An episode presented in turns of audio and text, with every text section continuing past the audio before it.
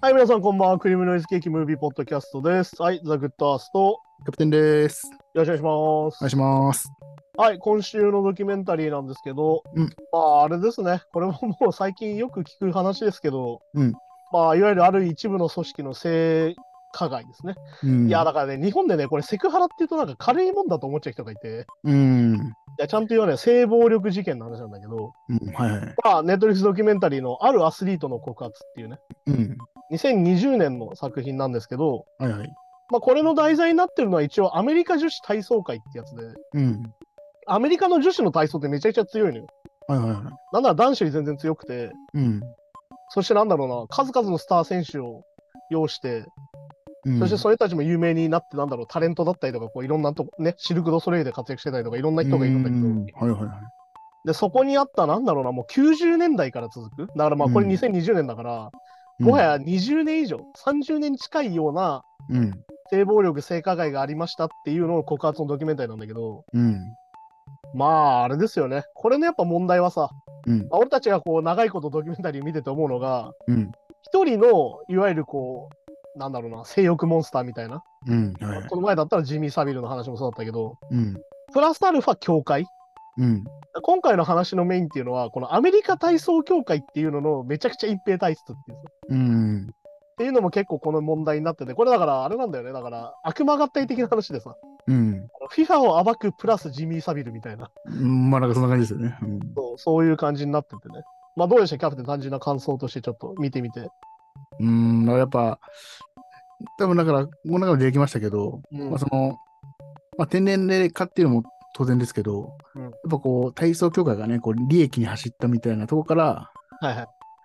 まあ、いよりこうなんか、ね、やっぱこう、被害者の意見よりも、やっぱその、体操協会のイメージの方が大事になってきちゃってみたいな。まあだから本当にこれはさ、あのアマチュアスポーツへのスポンサード化ってさ、いわうん、ゆる商業化ってやつなんだけど、うん、これがまあ91年からっていう話も、これの中に出てくるけど、うん、やっぱりこれアメリカで開催しちゃオリンピックの時に、いわゆるその CM だったりとか、うん、あの、いわゆるだから、アマチュアアスリートってさ、うん、実はオリンピック期間しか CM 出たりしちゃいけないのよ、日本とかも。うん、ああ、はいはい。いわゆるスポンサーの CM には出れないの。それなんでかっていうと、ももともと日本だったら実業団とか他の会社に所属してたりするから。あ、確かに確かに。っていうんだけど、いわゆるそのアマチュアスポーツのある意味プロ化なんだよね、オリンピックが、いわゆる金権主義になってきたっていうのは。うん、で、ある意味、その91年とかのアメリカの特徴的なのは、やっぱ俺も大好きなバスケットボールのドリームチームなんですよ。いうん、わゆるプロが出るようになった。はいはいはい。プロが出るってことはどういうことか。うんお金儲けにならないと出ないわけですよ、そもそもね。まあ、そっかそっか。ってことは、スポンサーに大量にお金を出してもらって、うん、その選手たちの給料が賄えるぐらい出せないと、うんそ。もそも興行として成立しないわけですよ。まあ、確かにそうですよね。そしてやっぱりポイントとしては興行なんだよ。うん。プロが。出るってこと。はいはいはい。その試合とかセレモニーでお金儲けできなきゃいけない。うん。例えば、だからナイキが入ってて、うんいわゆるそのナイキと契約してるアスリートしか実は出てなかったりとかするわけ、アメリカって実は。うんああ、はあはあ。いわゆる、えっ、と、これバスケでずっと言われてたのが、うん。アメリカのドリームチーム、もうパーセントが決まってて、これ日本のサッカーでも言われてんだけど、うん。契約してる靴のメーカーで割り上げ決まっちゃうって言われてる。うん。おお。いわゆるアディダスで契約してる人を何人、うんナイキで契約してるの何人ってき決めて入れなきゃいけないとか、ああ、ええあ例えば背番号10番のやつは必ずアディダスだったりとかっていうのが、これはもう日本のサッカーの代表でも言われてるんだけど。本。あ、へえ。で、キリンの CM に必ず出るとか。うん、あはいはい。そういでうさ、いわゆるその利権がぐるぐるしてるだけ。選手以外だうと。っん。ていうのが結局どういうことかっていうと、イメージ部戦略なわけじゃん。うん。でもさ、イメージが悪くなることは徹底的に隠すわけ。っまあそういうことですね。ていうの、が今回のこのアスリートの告発で出てくる性加害問題に出てくるわけです。うん。で、これのつ体操連盟のそもそもの体質として一番わかりやすい例としては、うん。告発するよね、性加害。はいはいそ。の時に、まず何が必要かっていうと、うん。書類にして出さなきゃいけないっていうのよ、このさうん体操連盟は。はいはいはい。その時に、うん。加害者を見た、目撃した証言者とか、うん。その選手の親のサインが必要だっていうの。うん。だからどういうことかっていうと、そもそも匿名の告発はキャンセルしなってことなんだよまあそういうことですね。でもこれってさ、性加害の話でずっと出てくるよね。ジャニーズだって絶対そうだけど、うん。どれだけ被害者がうん。被害を証明することが難しいかって問題だけいや、そうですよね。だって、それは、ね、だって、まあ、特に特に今回の場合は、その加害者で1対1だったりするし、そう。まあ自分もね、そのオリンピック出たくてやってるわけだから、その選手生命の未来とかも考えちゃうだろうし、そう。まあそもそも恥ずかしいことだから親にも言いたくないとかね。そう。だからさ、やっぱりそれはさ、もうそれを踏んでやってくるわけよ。うん。だから前も話したよね。これはセクハラだけではないよ。うん。パワハラとセクハラのコンビなんだよ。いわまあそうですね。ゆる選手がさ、選ばれたいっていう気持ち。うん。もしこういう余計なこと言ったら、外されるっていう。うん。これ出てくるよ、この中でも。お前もしこれ告発したら選ばれないようん。と。で実際この中で選ばれない選手が出てきちゃうけうん。ど、成績良かったら、っうん。ていうことがあるから、それ言えなくなるじゃん。うっん。ていう空気作りがそもそもあるわけよ。うん。っていう非常に悪質なことが起きてて、はいはい。まあだからこれね、この中でまあ最初に出てくる約54人と言われる告発者がいたときに、うん。さっき言ったキャンセルしてたと。うん。ね、その体操連盟自体がね。はいはい。で、まずこれを摘発し始めたのが、えっと、告発し始めたのはインディアナスポリスのスター、スターっていう、うん。インディアナスポリススターっていう新聞社と、うんえっと、USA Today がニュースにしたんだよね。だかうん。らこれはだから有名な話だと、あの、カトリックのさ、せんいわゆる牧師の人たちが、すごい少年たちに、すごいこう、性暴力をやってたっていううん。はいのをはい告発したの、スポットライトってアカデミー賞って映画があるけど、うん。あれはボストングローブっていう本当に地方紙が始めたことなんだけど、うん。それも今回はだからインディアナポリスター紙がやっていく風になってて、うん。今回のドキュメンタリーもその新聞社がどうやって訴えていくかみたいなね、うん。作りにも今回なってるっていうね。はいはいはい。で、まあ本当にさ、なんだろうな。これで最初、その54人の摘発告発っていうのは、うん。コーチからされたと。はいはい。コーチからこういうことをされたって話だったんだけど、うん。実はコーチじゃなくて医者医者が問題だったっていうことにこの同伴者が当てる。うん。まあだから、この中で一番有名に出てくるのはラリー・ナサールってやつで、うん。この人がチームドクターで29年間アメリカの女子体操にかかってるわけうよん。で、この事件を見て、えっとこの中で出てくるレイチェル・デイホランダーっていう元選手が、うん。あれ、これ私がされたことって性虐、性加害だったんじゃないみたいな。性暴力だったんじゃないってことに気づくってやつなんだけど、はいはい。で、私も同じようなことをされたって人が続々出てくる。うん。要は、だからさっき言ったみたいな、このセセクハラとか性暴力の証明ってさ、うん。被害者の方がやっぱダメージを受けるわけですよ。うん。いや、まあ、それはそうですね。そう。いや、当然さっき言った証明しなきゃいけないし、うん。ね、そんなことやってないんだって言われたら、どうやって証明するんだって言ったら、私はこういうことをされてっていう。うん。そうこんな思いの出す出てくよる。指を何に入れられてみたいな話を、うん本人がさせられるわけよ。確かに確かに。で、あと、この、もともとのこの体操界のその体質っていうのがあって、うん。これは俺日本でも結構あると思ってんだけど、うん。非常にコーチたちがスパルタで、はいはい。選手の人権をはっきり言って侵害してる。うん。これはだから俺が毎回言う高校野球でもそうだ。ああ、まあそうですね。うん。強い部活みたいなものって大体そうで、いわうん。ゆるコーチの権限が非常に強い。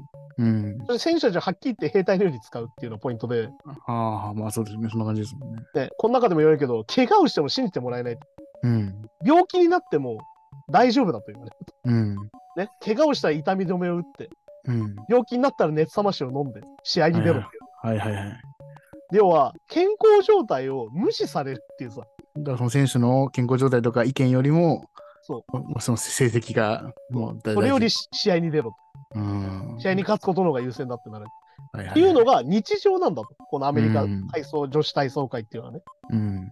で、これを逆にこのラリーナサルっていうのは、うまいこと使ってて、うん。その選手たちにチームドクターだからさ、うん。体を触ったりするわけど、まあそうですね。怪我してるかとか、体調悪くないかっつって。うん。だから、このインタビューが結構、今回のさ、その元その選手たちのインタビューがさ、結構強烈なのはさ、うん。優しくしてくれたのはなさるだけだみたいに言うことがまあすそ、ごいうそうなんですよね。うん。っ逆に言うとさ、そこにつけ込んで彼はセクハラしてるんだよね。ていうことですよね。うん。で、結局、これ、本当にさ、なんだろうな、これ何のスポーツもそうなんだけど、うん。でもさ、これさ、カルト競争になる方向で出てきたやつじゃんと思うんだけど、うん。合宿所なんだよ。うん、はいはい。だから、おお親とか他の人外部の人と連絡取れないってことですよね、これ。だからこれ出てくるのが、あの、マルタ・ベラ・カラーニっていう夫婦が出てきて、これ有名なコーチなんだけど、うん。そこの合宿所にみんな集まってくるの、世界、えっと、アメリカ中からね。うん。で、そこの合宿所には親にも会えないし、そもそも携帯の電波もないうん。っていうさ、あれこれ同じシステムみたいこう洗脳状態に必要なね、条件の一個というか。 な。プラスアルファ低年齢の女性なわけです。うん。で、これをさ、被害が訴えた後、連盟は明らかに隠そうとするってことになってて、うん。結局これなんでかっていうと、さっき言ったさ、日頃からのスパルタスパルタ指導で、もう子供たちは、それもう兵隊になっちゃってるわけよ。うん、まあそう従です順になねっ。ちゃってるわけ、完全に。まあ自分だけじゃないですね。みんなそうだしね。で、さらにこれ、 これだからすげえなと思うのはさ、あの、チャウセスクって人が出てくるんだよね。ルーマニアの独裁者ね。はいはい。まあチャウセスクは最終最終的にあのテレビ中継の中、無残に処刑されるんだけど、うん。これあので映像で調べて出てくるんだおーええけどね、あの、最後銃殺されるところがね。ほほほ。で、結局これってさ、 これだからオリンピックがさ、やっぱナショナリズムとつながってる証拠でもあってさ、うん。いわゆる西側諸国超強いんですよ、そもそもね。うん。いわゆる共産権めちゃくちゃ強いけど、体操って、はいはいはい。もともとね。うん。だから出てくる旧ソ連とかルーマニアとか東ドイツ強いわけです。うん。でなんでかっていうと、 あの人を駒のように使って、まあそういうこと ですね。だから そそれんがな急の鹿として練習してるわけです。ああ、はいはいはい。で、要は勝っちゃうから、これ結果的に。うん。でもこれ一番有名なのはリディア・コマネチなんだよね。うん、はいはい。あの、たけしのコマネチのワ方。ンチで。うん。いわゆるあの人が出てきたときに、それより前の体操界っていうのは基本的に二十歳過ぎての選手っていうのは、うん。それが初めて15歳とか、うん。非常に若くなったの。うん。それはなんでかっていうと、これだから中国雑技団とかも全部一緒だと思うんだけど、うんああ、若い子、いいイメージありますね。あとフィギュアスケートもそうだよね、女子のね。ああ、はいはいこ。れなんでかっていうと、女性っていうのが、うん。女性の柔軟性だったりとか、うん。跳躍力っていうのが、うん。子供の時のが高い。うん。いわゆる大人になって体つきがしっかりして筋肉がついてくると、うん。柔軟性が失われるの。まあ、これっていうののはもうなんだろう、そもそも筋肉をつけるってこと自体が柔軟性を犠牲にするのと結構イコールになってるから、まあそうですね。うん。要は体が丈夫になればなるほど柔軟性ってなくなるわけよ。うんうん。なんでかって柔軟性がありすぎると折れちゃうから。まあ。曲がっちゃいけないい方向に曲がれるってことだからね、あれ。っはいはいはいはい。ていうのにつながってきて、結局このルーマニアがすげえ強かった時代っていうのの、うん。コーチがこのマルタ、えカローニ夫妻なわけ。うん。これルーマニアの監督なわけよ、そういう人たちが。はいはい。超勝つからさ、これで、うん実際その共産権が。うん。アメリカもなんとか追いつけ追い返すようになるわけじゃん。うん。そうすると指導法を真似するんだよね、やっぱり。うんはいはいはい。っていうので、スパルタプラス女子の低年齢化なんです。うん。だからこれ非常にだからね、あの、東西冷戦も実は関係あるっていう。それだから共産機関輸入したもんなんですね、それはね。そうなんだよ。だからこれさ、でも強い野球部もそうじゃん。うん。強い野球部みんな坊主なんですとかさ。うん。強い野球部は休みなく戦ってますとか言うじゃん、すぐ。うんまあ、なんかまあ、まあしむ昔の昭和だったらまあ水飲まないとかね。なんで、かそれでみんな真似してくんだよ、やっぱり。うんで、なんでかって結果出てるからなんだよ。まあそうなんですよね、多で分も。そのやり方が間違ってるってツッコミは結果出てるうちはなかなか入らないんだよ。まあ確かに確かに。だから今年甲子園で慶応が勝ってさ、坊主じゃない人が勝って、俺はやったと思ってるけど、うん。そう。ね、あの、なんだっけ、あの、エースの子が日焼けしてないから、あいつはちゃんと練習してないみたいな言い方をしてる人がいて、うんい、や、本当バカだなと思うのが、うん日焼けっていうのはダメージなんだよ、皮膚への。まあそうそうそう。あんまよくなダい。メージを減らした方がいいに決まってんじゃんっていいや、そうそうそう。うさ、合理性が一切ないわけ、そういうものに。うん。なんとなく頑張ってる感、てか、まあ、こまあ、根性論みたいなもんですね、要はそうね。だから、逆に言うとさ、そういうものっていうのは、やっぱりスポーツっていうのが非常にセクハラ、パワハラにつながりやすいっていうのはまさにこれなわけよ。うん。うん。いわゆるその選手たちを兵隊みたいにするから。だうん。からさっき言ったみたいな低年齢の女の子をとにかく鍛える。うん。ってことは何が起こるかっていうと、やっぱ出てくるのは接触障害と、うん生理不順と発育不足になるわけ。まあ成長期ですからね、それは。そう確かそれを抑えるわけだから。に。さっき言ったうん、でかくしないですよね、体を。ああ、そっかそっかそっか。俺はでも、競馬の騎士とかも同じことしてるよね、確かああ、食事制限に。背と高かいね。かならんなれないってね、かそうなんですよね。っていうさ、結構特殊な業界っうん。うん。ていうのは結構こういうのをやってるところが多いわけです。まあそっかそっかそっか。っていう、だからなんだろうな。もともとある慣習にある風習だったりするものも、うん。こういうのにつながってるのもあるし、うん。さっき言った共産権的な思想うん。が結果スポーツだと勝てちゃうから。でも、だから、もう、選手も、監督もコーチも全部含めて、それが正義になるから、そうだかまあら、これはさ、やっぱ結果主義なんだよ。勝ってるから。うん要は、体が小さくなきゃいけないって、まさにそういうことなわけです。うん。だからね、本当にあの、チャウセク政権が最後どうなったかとかさ、うん。ソ連がどうなったかとか、うん。ね、そしてロシアになって、あのね、イカルスってドキュメンタリーで何をしてたかとかになるわけですよね。うん。で、そこれうですね東ドイツも同じことが言えるわけですよね。はいはいはい。みんなドーピングしてたりしてるっていう。うん。ってことはやっぱ人間を人間だと思ってないですよねって結結果が全てになっちゃうのか。そうだからやっぱプラスアルファ言うのは支配することで強くなりますと。うん。ってことは支配する中で暴力もありますよってことなんですよ。うん、まあそうですよね。だってだからこのカロニサが言ってるのは体罰ありだったんですって言うんだよ。うん。 いやいや、なしでしょって話だから今。まあまあね。今は、で今はてか、ここの当時でもあんだけスパルタはね、なしそうそうそうそう本来はね。だからさ、なんかね、アメリカってこう技術的にこう非常に合理的でとかさ、うん。規制を重んじてとか言ってるけど、なんか、なんか、なんかなんかそうそういう面の自由とかってね、結構保障されてそうな気はしたけど。そう。だから結局やっぱ結果が出るから、こっちの方がってなる。そうかそうか、その自由を捨ててまでも。そう。はあはあそれはなんでかって言ってさっぱやっぱオリンピックがナショナリズムから。うん。オリンピックで勝ってうん。共産権に勝つんだって。そうかそうか。っていう明確なメッセージがあるからね、だかうん。らその中で兵隊化していくから、だからやっぱりスポーツっていうのは戦争と実はつながってるとまさにこういうことです。うん。は男たちの争いっていうのはスポーツでも何でも最終的に戦争につながるっていう。っいはいはい。ていうツッコミがね、あのバービーとかいう映画でもそういうのもあったけど、結局そういうことでも実はある。っていうことだったりするし、だからまあさっき言ったみたいな、さっき言ったセクハラとパワハラの合体複合になりやすいことでも、やっぱ3度も言うけどシステムなんだよ。うん。そこにあるシステムっていうのがそういうものをいわゆる温存してしまう状況うん。やっぱ生まれるよねっていうのをこのドキュメンタリー見ててあるし、だからさっき言ってみた、スポンサーが急増して91年からね。うん。でこれ1200万ドル規模なんだよ。だから12億円とかさうん。うん。 300億円みたいな規模になってっちゃうわうん。け。で、これでもだからね、あのー何ですか、FIFA はバックでいうブラッターのポジションにさ、うん。ブラッターがどういう人だったかっていうのをもう一回ね、見て思い出してほしいんだけど、うん。スティーブ・ペニーっていう会長がいるんだけど、このアメリカ女子体操会に、連盟にね。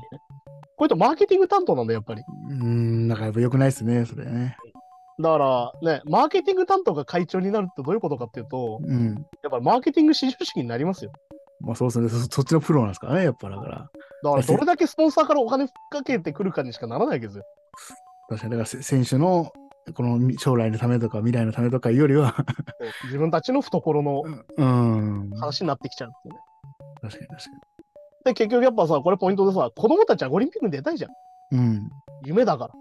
まあそそのために人生かけてね、何そう何時間も練習してとだかからさっき言った体罰がありになっちゃうっていうのはまさにこういうことで、大人に従うしかないんだよ。だってなんでかってうん選ぶの大人なんだもん。うん。でさ、選考基準がさ、実はめちゃくちゃ曖昧でさ、うん。ね、さっき言った上からじゃあ7人ってわけじゃ実はないってことも分かっちゃうじゃん、これ。後あ半はいはい、そうですね。でね、だからこれでさ、本当にすごいのがさ、うん。もうというか、これさ、だから、すごいんだよね。オリンピックの映像を振り返れば、そういう場面がめっちゃ出てくるっていうさ、うん。うん。目の前で足がどう見ても折れてる選手が、はいはい。これだからさ、これ結構日本も好きじゃん。怪我をしながら頑張って金メダルみたいな。ああ、とかね、まあ、もうまあね、体操じゃなきゃ駅伝とかでも足足を引きずりながらゴールとかね。あと、あの、そういえば柔道の山下とかもそうだよね。うん。おー怪我を抱えながら金メダルを取っているみたいな。うんいやだから最悪だなと思うのはさ、あの山下みてえなやつはさ、本当に最悪だと思うのはさ、自分は怪我させられたわけじゃん。うん。で怪我してさ、ひどい目にあったけど優勝してさ、うん。でも怪我したよねなわけじゃん。うん。だからさ、後輩にはそういう目を合わせないように、是正しなきゃってなるはずなのに、うん。あなたは完全に東京オリンピックの時どういうことしてたかって話だからさ、ああ、まあそうかそうかそうか。同じことしてんだよね、結局。うだかん。らやっぱり俺が言うさ、嫌な先輩なわけですよ。まあ確かに確かに。俺たちも苦労したからお前らも苦労しろっていう。お俺も耐えたんだからお前らもとかね、そういう感じだ。まさにこの、なんだろう、呪いなんです。呪いのこう連鎖なんですね。まあそれはやっぱ結果出てるっていうのも、まあ、やっぱ農家だ的からさっき言った金メダルが出てる。うん。だからさっき言った重傷を負った選手が片足で着地してうん金メダルを取ったっていうのはいい話になっちゃうけど、うんちょっと待てと、なんで怪我したやつ出してんだよっていう、いや、そうですね。ダメだろ、それ。そうそうそう、確かに確かに。だから、プラスアルファ、これがなんで続けれるかっていうのポイントは、やっぱり子供しかいないってことだよ、選手に。うん。これはだから、ジャニーズの時もそうだったよね。ジミー・サビオの時もそうだったよね。うん。虐待されてることに気づかないんだよ。まあそうなんでしょうね。だからなんでかっていうと、性的なものっていうのが初めて出会うのがそれだからなんだよ。うん。だからこのドキュメンタリーの中の最後に出てくるけど、いわゆる性的なことっていうのが、うん。虐待でしかないんですよ。この中で出てくることっていうのは。まあそうですよね。はっきり言って。はっきり言ってレイプでしかないわけです。うん。でも、彼女たちはさ、それしか知らないんだようん。それしか知らない中で大人になって、誰かと愛し合うときに、そういうのがトラウマになってるからフラッシュバックしちゃうんですよ。まあそうですね、確かに確かに。ていうのは、どれだけその人たちの将来を奪ってるかってことなんだよ。うん。素敵な思い出を奪ってるかってことなんだよ、やっぱり。いや、ほんとそうですよね、確かに。っていうのを本当にさ、大事にしなきゃいけないし、だからさ、これでさ、すごいのがさ、うん。空腹も、怪我すらも、誰も心配してくれないってどういうことってことだよ。うん、まあそうですね、はい。だからやっぱ、ここのさ、システムの異常さが、やっぱり今回のドキュメンタリーのポイントでさ、うん。あまりのシステムの異常さの中で、うん。優しいふりしてセクハラしてくるおじさんが、なんか軽く見えちゃうっていうさ、うん、まあまあそう、そうですね。パワハラもパワハラでまだ広いからね。そう。だから、助けてって言える人が周りに誰もいないっていうさ。うん。いやー、これは生き地獄でしかないし、あとこのナサルってやつがさ、本当に良い周到でさ、うん。あの治療の動画を大量に作ってるっていうのがあって、いわうん。ゆる自分を正当化するためなんだよ、これね。でこれは、まあ、資料用の教材ビデオですぐらいのね、感じの。なんだけど、やっぱ治療ビデオとしてやっぱおかしくないっていうのが結構ね、この中でも出てくるんだけど、うん。こんなところにテーピングスリーツあるみたいな。だからね、まあ、すごいす必要以上に触ってたりとかね。そう。っていうのがやっぱいっぱいあるわけです。うん。要は、なんだろうな、これだからさ、ね、パワハラで痛めつけられた選手をうん。治療とする名目でセクハラするってさ、うん。もうもう本当に悪魔がったいじゃん。もしかも、大の大人が、そおお幼い子供たちをっていう、そうこの最悪の。うで、声を上げることは阻止されるわけですよ。うん。イメージ悪くなるから。確かに確かに。でね、あの、ナザールがさ、お菓子あげたりして釣るっていう。ああね、そうそう。これはだからさっき言った低年齢で摂食障害だったりとか、うん。でお腹を空いても食うなって言われてるから、そう、確かに確かに。そういうこともあるっていう。だから本当になんだろうな。もうカルト教団の中でしかないよね、こんなうの。ん、なんかほんとそんな感じですよね。で、さらにオリンピック中もそれは続くっていう。うん。ね、オリンピックの選手の方がインタビューです。オリンピック中もこれを毎日されるんだ。うん治療とそうして。うん。だからやりたくなかったと。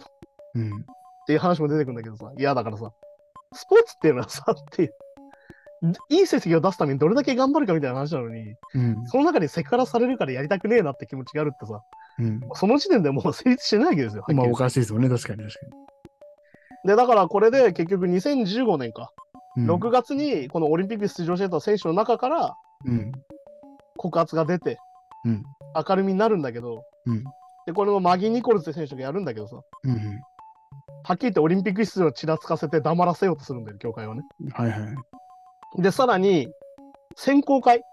うん選考会のね、この映像が非常に露骨なんだけど、うん。その候補者選手の有力な選手のうん。家族にみんなカメラがついてるのね。はいはい。。で、こう、客席でこう応援してる選手が、こう祈っててるシーンとかが映るわけですよ、テレビうに。んうん。よくありますよね、それは。マギー・ニコルズは前回も出てんだよ。うん。で、今回もめちゃ有力な選手なのに、うん。カメラ 1, 一台もついてないんだよ。なるほどね。明らかに操作してるんだよ。だからもう最初から成績がどんだけ良くても選ばないよってことなの。っっていうことなんですよね、多分ね。うわてことは、お前らこういうことやったらそうなるよってことなんだよ。うんある意味、他の選手への牽制でもあるわけ。いやすごい、だから、こういう時思うよね。笑っちゃうっていうのはひどすぎて。ーうん。いや、そんな露骨なのあるって思うんだけど、本当なんだよね。まあそうですね。だからそこはまたなんかもう、結果主義のスパルタとはまたちょっとずれた、そう、なんかイメージのね、マーケティングの部分も入ってきて、そう。っていう、この明る。く楽しくスパルタみたいなね。うん。で、これがすげえのがさ、まあ、2016年8月によりね、表に出てき始めるんだけど、うん。そもそも辿ったら97年からあったよと。うん。 97年から訴えはあったんだよ。あはいって。ことはもうずっとやっさっき言った、30年近くずっとやってんだよ。うん。で、しかも当時、20 97年の時は、うんこれはただの医療行為ですって言って収めてたんだよ。うん。ってことはやっぱり、裁かれる方向にそもそも行ってもないっていううん。で、2014年ぐらいに初めて尋問映像が出てくるんだけど、うん。まあこれがね、あのラサールのさ、うんあの、なんだろうな、あの非常に、なんだろう、愚かしい姿が映るわけですよ、尋問されてる最中にさ。うん。あの追い詰めるとどんどんこう口がこう軽くなってって、うん。最初はこうなんか、いや、僕はそんなつもりやみたいな感じの、うんちょっとこう、ジョークを聞かしたさ、うん。そう、な、なんだ感じだったのが、うん。なんかどんどんこう必死になってって、うん。いやー、面白いねと思うのがさ、ジミー・サビの時もそうだったけど、うん。被害者を責め始めるっていうのはだみんなやるんだよ。うんまあそうですね。なんかもう。俺、カルト教祖の時もそうだったけど、はいはい追い詰められると被害者のせいにするんだようん。彼らがそう思っただけなんじゃないかと。うん。で、あと、この中でも言ってたけど、いや、もし本当に嫌だったら言うでしょっていうね。ね、そこなんだよ。ここね、うんパワーワード。そう、いい俺本気で思ってんのか、その時に言い逃れで言ったのか知らないけど、いやー、言えないよ。動画でわかるでしょって思うんだよな。でもあれだったじゃん。あの、ジャニーズ事件に対してさ、なんかうん YouTuber とかなんだっけ、俺、あの、格闘技のさ、 うん。あの、人がな、かなんか YouTube でさ、いや、で。も触られたんだったら自分たちでその場で言うでしょ、みたいな。おい、そうそう、言うじゃん、言えるんだ、そうそう。そういう動画が実際上がってて何万回再生って言って本当にヘドが出るんだけど、 おいやいや、言えるわけないじゃんね。ーまあ、そうそうそう。さっき言ったみたいに言ったらさ、さらされんだもん、自分も。うん。でっていうだしさっき言ったみたいに、もうそれだけじゃなく、たただのセクハラじゃなくてパワハラも乗っかってますからね。で、なおかつ SNS で叩かれたりするわけよ、この後。うん、あ、そうそう、なんでその時言わなかったんだっつって。ほら、みんなやってると一緒なんだよ。うん、ほら、ほら、一緒っていう。はい、この間の DJ のお触りと一緒っていう。一緒、そうそうそう。みんなやってること一緒じゃんっていう。うん。っていうね。っていうことで、結局だから、これのさ、その、ラザールのポイントって、29年間ボランティアで来てんだよ。うん。だから、連盟を摘発しづらいんだよ。金があったら、契約してるから、ちゃんと。まあ、すぐに契約解除でできるけど、摘発しやすいんだけど、俺うんボランティアなんでって言われると、そこのつながりがないから、うん。連盟の方をこう、訴追しづらいっていうのが出てきて。いうん。や、すごいよ。だってこれでさ、いわゆるこれ女性器に指を入れられたみたいな人がさ、うん。 100人超えるんですよ、ここの証言でも。はいはいはい。でね、このナサル自体はさ、そもそも人気者だったりもするわけ。さっきね、うん優しくしてくれたから。うん。だからみんな混乱してるんだよ、やっぱ。まあそうですね。だから。で、さっき言った一般でも人気者だから、ナサールって人は。うん。これで、いわゆるサバイバー側、いわゆるその告発者側が中傷されるっていう流れにやっぱなるんだよね。うん、だからさっき言った話と一緒なんだよね、やっぱ。ジャニーズの時もそうだしっていう。周りから見てるとか、本当にその、まあ、まあ、このなさるで言うと、医療行為を知らない人からしたら、いやそんなやってるわけないじゃんっていう感じなんでしょうね。もう雰囲気的には。さっき言った、いい人のイメージがあるから。うん。でもこれは、あれだよ、ジャニーさんもすごいことをしたじゃんって一緒なんだよ。まあそうですね。確かに。いいこともしてたじゃん。いや、いいことしてるけど、そういうことしてるじゃんだから。うん。いわゆる、そこでゼロにはなんないわけじゃんそうそうそうそう。だからこれの、ちゅえっ、と、こえっと実名で告発した人たちはもう SNS でめちゃくちゃ叩かれる。うん。まあひどいですよ。てか、はっきりでもうこれはさ、もう二次加害だし、はっきりセカンドレイプですから、これはね。いだかやいや、そうそうそうそう。らさっき言っでた、あの、なんだ、そのジャニーズの時にそういうこと言ってた格闘技家もそうだし、うん。なんだ、なんとか、なんとか YouTuber 的な人たちが今さ、うん。 DJ 相談に対して Twitter でやってるのも全部それなんだよ。うん。はっきり言って名誉毀損だからさっさと訴えられればいいと思うけど、全員で。で、さっき言ったみたいに SNS で叩かれるから、結局やっぱさ、やりたくないんだよね、本人たちも結局。だってさ、うん思い出されるわけだから、さっき言った PTS 以外になってるわけだから、みんな。まあそうそうですよね。で、やっぱ結局これで、さっき言った、教会っていうのは報告が出て、その告発のね、うん。 5週間黙ってたんだよ。うん。うん。で、これ、問題があるのがさ、FBI も黙ってんだよ、この中で。そうそう。俺びっくりしましたね。 FBI も自らこう立件しようって実は動いてなかったっていうのが分かってくるっていう。うん。で、結局、ナサールは、この後家宅捜索が入って、うん。えっと、約3万7千枚ぐらいの児童ポルノを所持してたりとかして、うん。分けて自分たちの治療の中のやつを全部持っててさ、データで。でうん。さらに消そうとしてたってのバレてるから、うん。で、この人は摘発されるんですよ。うん。で、ドキュメンタリーここからどうなるかっていうと、裁判の話になってくるんだけど、うん。やっぱさ、大事なのはさ、体操連盟の体質なんだよね、やっぱね。うん。いや、隠してたじゃんっていう。まあそうですね。で、裁判が始まるんだけど、最初、実名公表したのはこのレイチェルって最初の人だけだったの。うん。で結局、これなんでかっていうと、さっきも言ったよね、この被害者が告発したときに、うん。この後のその、なんだろうな、その世間の発言とかがさ、うん。コントロールしきれなくなるわけ。うん。なんでかっていうと、二次加害的なことを言ってる人たちが何百人、何千人になってくるから、うん。一人一人で対策できないじゃん。だまあそうですね。確からかさっき言ったように、俺がとにかく名誉毀損になればいいって言ってんだけど、それなんで難しいかっていうと、一人一人訴えなきゃいけないから。に。うん。それはもう被害者の負担じゃん。まあそうですね。一回一回裁判出てとかね。いや、そんなのさ、被害者にさせるべきじゃないよねってことなうのん。本来ね。だからもっと簡単にできるようにしなきゃいけないよねってことなんだけど、うん。でもこの名誉毀損の話はさ、これ裁判別の問題があってさ、うん。しやすくすると、うん。企業側が圧力で訴訟してくるの。いああ。わゆるスラップ裁判と呼ばれるやつで。はいはいはい。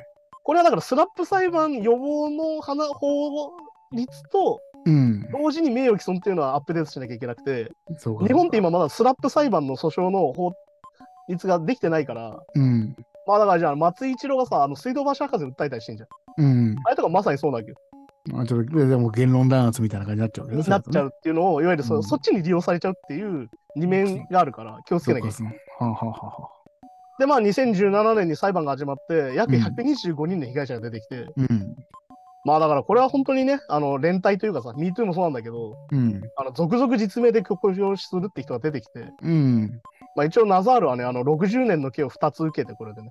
うん。最初だから司法取引しようとしたんだよ、ナザールはね。あの、そうですね。うんで軽くしようとしたんだけど、いや、そのふざけんなよと。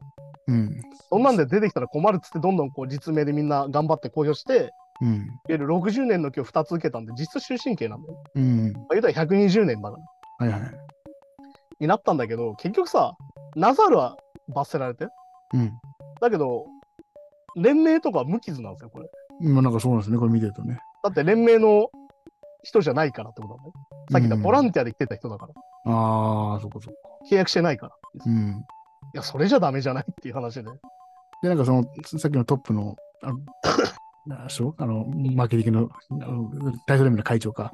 はいはい、スティーブ・ベニー。スイスイスイベにも言われてましたけど、まあ、ずっとなんかもうほぼ黙秘という か、そうだから第あの、五条修正第5条によってっつって、校長会に言われてもシカトするっていう。うん。これはもう最悪でさ。で、まあ、これが逆に言うとさ、テレビで世界、あのアメリカ中に流れてるから、うん。あ、そういう人なんだなとはなるんだけど、まあ、評判は知るけど、まあ、でも、でも、罪には問われてないですもんね問。われてない。だから結局、連盟ってのは隠蔽して、選手にさ、守秘義務規定を与えてたってのもバレるわけ。うん。これなんでかっていうと、じゃあお前バラすなよと。うん。じゃあこれをバラすなよっていうのを何人もやってたってのが分かる。しかもこれ現役のオリンピック選手もやってたってのが分かる。はいはい。最悪なわけですよ。まあ、そうですね。だから結局これで問題なのはさ、うん。いわゆる機会も奪ってるわけよ、選手たちの。うん。で、プラスアルファ、トラウマも残してるわけじゃん。まあ、そうですね。それに対して連盟は何もフォローしてくれてないってことだってやっぱりうん。なんなら連盟の泥に塗るようなやつは追い出そうっていう。まあ、ぐらいもんですね。だから確かまあだから一応これでね、話がどんどんまとまっていくんだけど、に。うん。結局スティーブ・ペニーっていうのは辞任するんだけど、うん。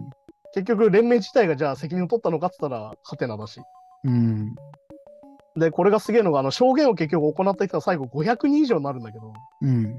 まあだから30人近くやってっからさ、うん。ほぼやられてんだよね、これね。まあ、そうですね。で、これですげえのがさ、えっ、とまあ、カローリ夫妻、さっきのアメリカのコーチでね。うん。この人たちはさ、だからルーマニアから亡命してきたわけよ。はいはい、アメリカ、ね。最初に言わなきゃいけない忘れてたけど。うん。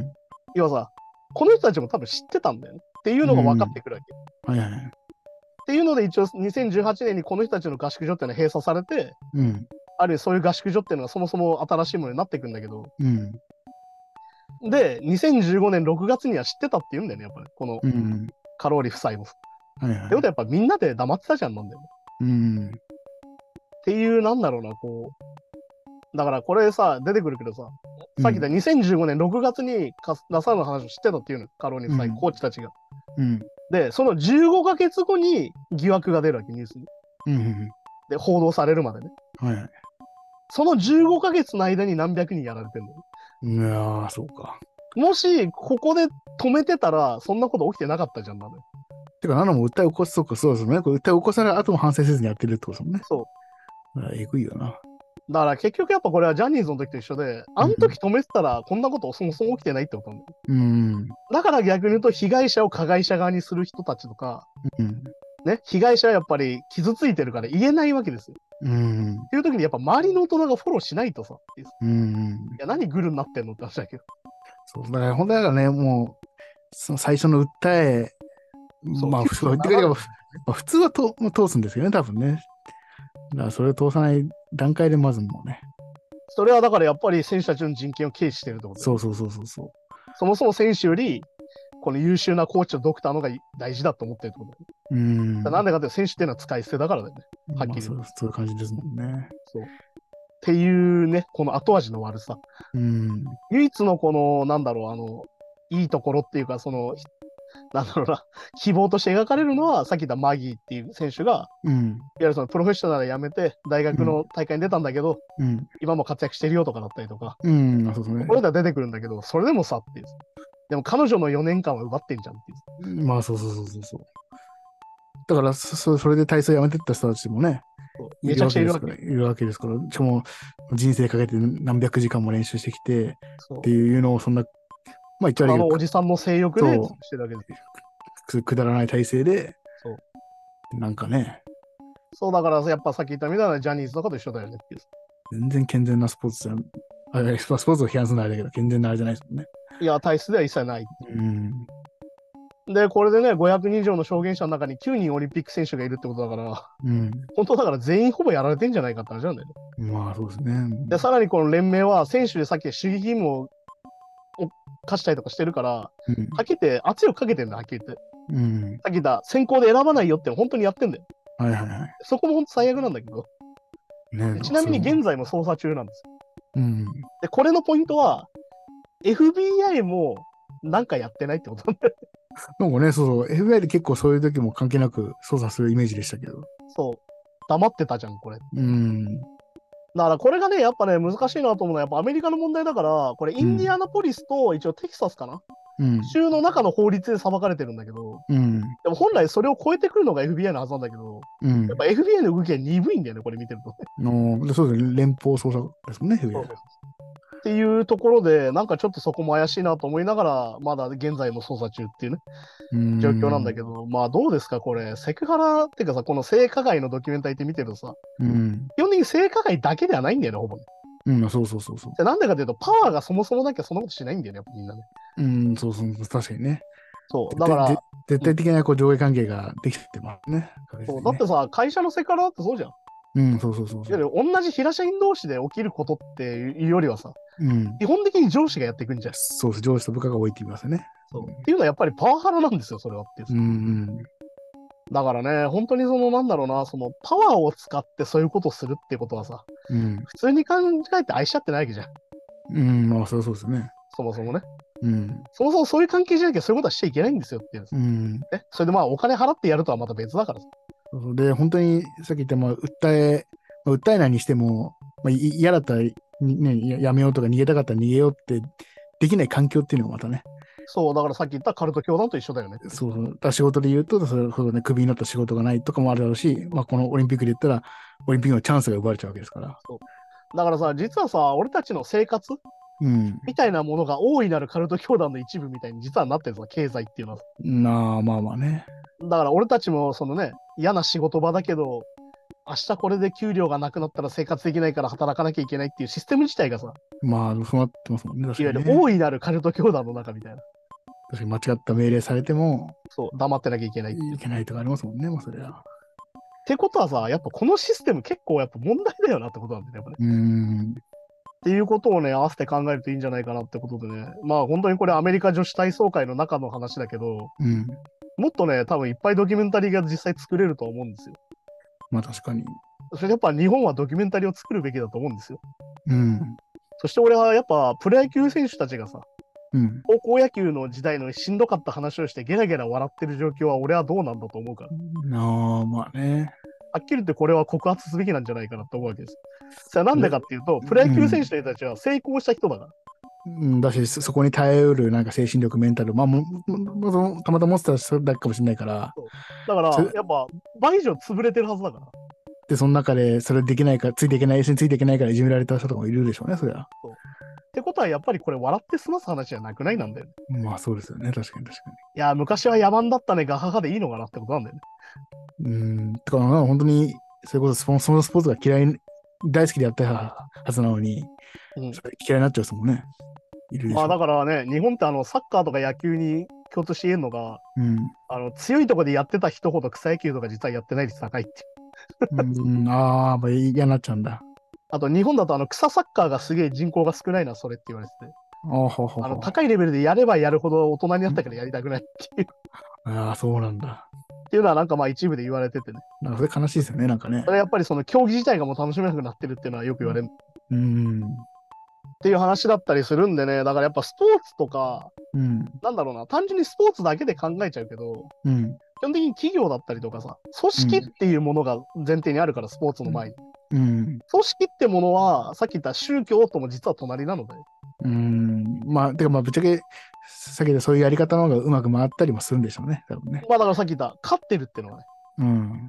いや、だってそうだよ、だってあの高校野球だってそうなわけじゃうんん。ア。ルボーズで、みんな兵隊のように動いて、一生懸命頑張ったら勝ってたんだもん。まあ、そうですね。うんじゃあその方がいいのかなって思っちゃうよね。だからさっき言った、ね、慶応とかに対してさ、うん。坊主じゃねえから負けたんだとかいう人たちがいるっていうさ、負けた時、うっんああ、はい。ていうのはまさにそういうことじゃまあそうですね、確かに確かん。いや、でもね、それって実は差別とかにつながってさ、に。結果パワハラにつながってさ、セクハラもしちゃうんだよみたいな話だから、うん。うん。最悪だなってことなんですよ、やっぱね。確かにね。もうだから、合理的でもないし、そう。うん、なんかね、なんとも言えないよな。ってことなんでね、そういうふうに考えたらいいんじゃないかなと思いますしね、 そういうことを考えるときにね、やっぱりね、あの、スポーツ無罪にならないのね、よく思うんだけど、うん。あの、とにかく強かったらいいとかないから、まあそうそうそう。強くてもそういうことしてたらダメだからっていうね。うん。 まあ、はっきり言ってスパルタとドーピング一緒なんでね。うんまあでも本当そうですよね。だって、だって人権ないがしろにしたから強いですって言われてもさ、素直に喜べないじゃん、もうん、まあなんかそうですよねう。い。や、僕たちはね、つって。100人ぐらいいるじゃないですか。うん。全員横並びして、全員同じ髪型にして、全員ぶん殴ってるから強いんですって言われてもさ、うん。おおってなるじゃん。確かに、本当に痛みを感じない選手が強いと一緒ですもんね、ほとんどいね。や,、ね、いや、おかしいじゃん、それ。うん。 あの全員ドーピングやってるから強いんですと変わんないからさ。変わんないですよね、確かに。まあでもね、あの高校野球をやってる人たちは就職率が高いみたいな話とかあってさ、うん。あのあの辛い練習を耐えれたんなら、じゃあ会社でも大丈夫だろうみたいなことを言そう、いや、イメージありますだねけ。ど、いやいや、それってパワハラですよねみたいな。まあだから、そこは会社みたいな体制には合ってんじゃない逆にね、本当だにねか。ら、だからやっぱそこもさ、支配構造じゃんなんで。うん。だから、だから日本の就活とかもまさにそうですよね。そう。別にだからさずよく思うよずっとだって今までいろんな趣味があって、いろんな髪型とか、いろんなファッションとか楽しんでる人たちが、全員黒染めして、同じような髪型で、おねおお御社の企業理念に、こうみんな言うわけじゃないですか。 いや、だからよくあるけどさ、学生の頃までは自由だったけど、社会に出た瞬間、男女差別が出るってよく話でさ、うん、ああ。いわゆるその、学力高い方がさ、自由なわけさ、学校っていうのは基本的に。うん、校則緩いとかね、言いますよね。で、いわゆるこう、なんならこうじょ男女平等だったりするわけです。うん。なのに、会社に出た瞬間、賃金違うわけですよ。ああ。っていうのがあるから、めちゃくちゃそういう問題もあってね。うん。っていうことでね、こういうドキュメンタリーを見るとね、あの全ての組織ってものを一回ちょっと考えた方がいいんじゃないかっていう。そうそう。だからまあ、まずそのね、人権っていうのをまあ、長年してるよっていうことをまずね、念頭にね。いやーだから何度も言うけどね、生まれた瞬間人権はあって、そうそうそう。いわゆるその義務としての人権とかいうやつは本当に間違ってたさ。うん。いや、本当にお前赤ちゃんとかのことを何だと思ってるんだっていう。うんまあ、そうね。あの、ね、しっかり義務をなんか言ってないのになんかこう言い訳ばっかしてみたいなこと言う人は、うん。うん。あごめん、人権先なんですけどみたいな。そうそう生まれた瞬間人権あるんですけどみたいな話だから。人権得るもんじゃないですから、ね。あるもんですから。いやーだからね、本当に、 いやーこれは本当に義務教育の敗北ですよ、日本はね。うん。はい、じゃあそんな感じで今週もありがとうございましたですね。うんそんな感じでまた来週です。さようなら。さよなら。 Damn.